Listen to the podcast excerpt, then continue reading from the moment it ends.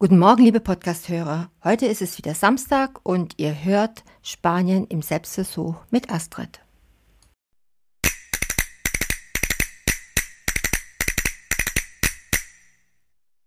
Ihr Lieben, in den letzten Wochen bin ich immer wieder gefragt worden, wie das so ist, Leben und Arbeiten in Spanien. Wie machst du das? Ich habe ein bisschen was für euch zusammengestellt. Spanien ist für viele junge und natürlich auch ältere Leute immer noch der absolute Traum, wenn es um Leben und Arbeiten geht. Auf dem Papier bietet Spanien so ziemlich alles, was man braucht. Wenn man mal von der herrlichen Sonne, den Stränden und der spanischen unverkrampften Art zu leben absieht, gibt es in Spanien natürlich auch Top-Universitäten.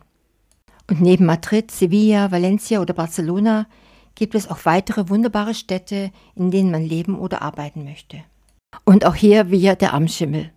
Man kommt auch in Spanien nicht um eine gewisse Bürokratie herum. Und bis man in Spanien leben und arbeiten kann, gibt es einiges zu beachten.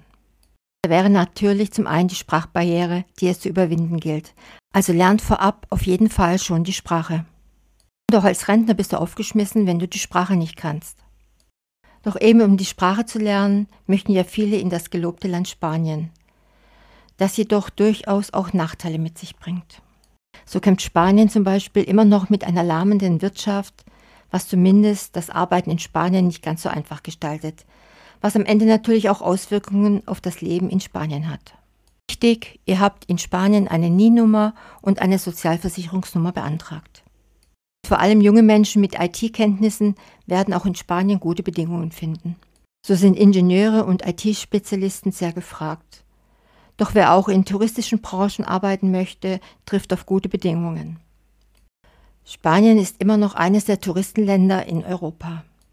Was zurzeit unwahrscheinlich hochgekommen sind, sind die Callcenter. Diese Callcenter werden von verschiedenen großen Firmen aus Deutschland gebucht und sollen den Kundenservice aufrechterhalten. Sie heißen Zalando, Check24 und viele mehr. Fakt ist auf jeden Fall, du kannst eventuell zu Hause arbeiten. Es wird viel weniger als in Deutschland bezahlt. Du hast ja Zeitdruck und du kannst ja eigentlich nur noch durch Abschlüsse Geld dazu verdienen. Die Arbeitszeiten sind im Schichtbetrieb. Also wer in Spanien arbeiten und leben möchte und dies für einen längeren Zeitraum als drei Monate, wird um eine Genehmigung von offizieller Seite nicht herumkommen. Und hier gilt es wirklich rechtzeitig die Anträge zu stellen und am besten, ja, am besten schon von Deutschland aus die Ausländerbehörde kontaktieren. Heißt es ja immer, anderes Land, andere Sitten. Jeder, der in einem anderen Land arbeiten möchte, ist gut beraten, sich ein wenig zu erkundigen. Sehr wohl gibt es kulturelle Unterschiede von Land zu Land und sowohl Arbeitgeber als auch Arbeitnehmer sind gut beraten, sich damit auseinanderzusetzen. Integration beginnt vor allem bereits bei der Sprache. Und wer andersorts einen neuen Job anfängt, ist gut beraten, die Sprache zu erlernen. Und dies hilft im Alltag ungemein. Man meint immer, man kommt mit Englisch aus, aber das reicht wirklich nicht. Und Sprachkenntnisse brechen schnell das Eis zwischen Kollegen. Es ist nun mal etwas anderes, ob ich per Zeitarbeitsvermittlung von der Schwäbischen Alb nach Stuttgart ziehe oder ob Studenten oder Fachkräfte von der Schwäbischen Alb in Spanien einer Arbeit nachgehen wollen. Natürlich möchten wir euch nicht ausreden, einen Job in Spanien zu suchen. Doch wer die Sicherheit liebt, sollte sich vor dem großen Spanien-Abenteuer bewusst machen, dass Spanien noch immer und trotz des Aufschwungs unter großer Arbeitslosigkeit leidet.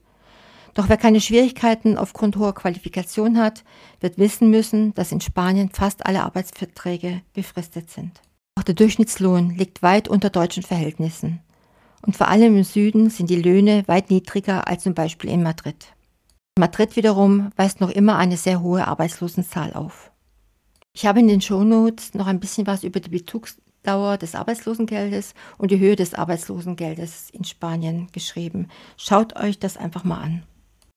Dann heißt es nächsten Samstag wieder Spanien im Selbstversuch mit Astrid.